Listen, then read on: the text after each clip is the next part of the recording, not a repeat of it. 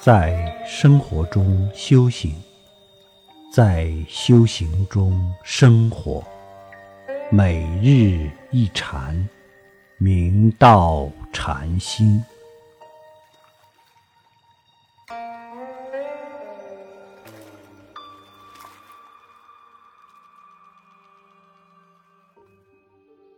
所谓一念嗔心起，百万障门开。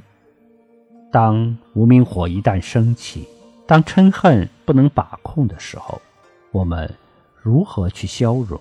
如何熄灭无名火？我曾经在禅堂用了很多天的时间，分享了消融嗔恨、熄灭无名火的四十八个药方。有发心的居士录音下来，后来整理成了文字，其中。有众多护法居士辛勤的耕耘，大家看了感觉有很多的受用。当时讲的比较详细，就是现在让师傅重述，也很难讲的这么丰富。当前大众有的看过，有的听过，有的没有，所以。非常有必要让大家来重温药方的妙用。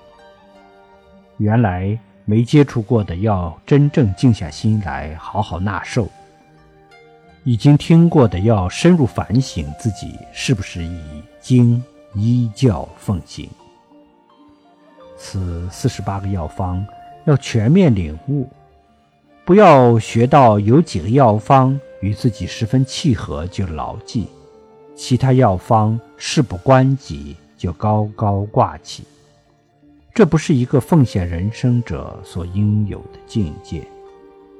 有些药方虽然与自己不对机，但是依然要牢记心头。当你的亲戚、朋友或者有缘者有了问题，把适合的药方分享给他们，这就起到弘法的功用。感受法布施的不可思议，所以每一个药方我们都要认真听，听完以后一定要用。现在有很多人听了以后没产生功用，就是因为没有去用。药是好药，你不服能不能好用？答案。是否定的。六祖坛经有讲到说食不饱，你看到饭菜，光说不吃不能饱，吃了才能饱。法药更是如此。所以，我们要怀着感恩的心来学习，真正去践行，真正化为道用，为我们的修行。保驾护航，更快达成圆满的境界。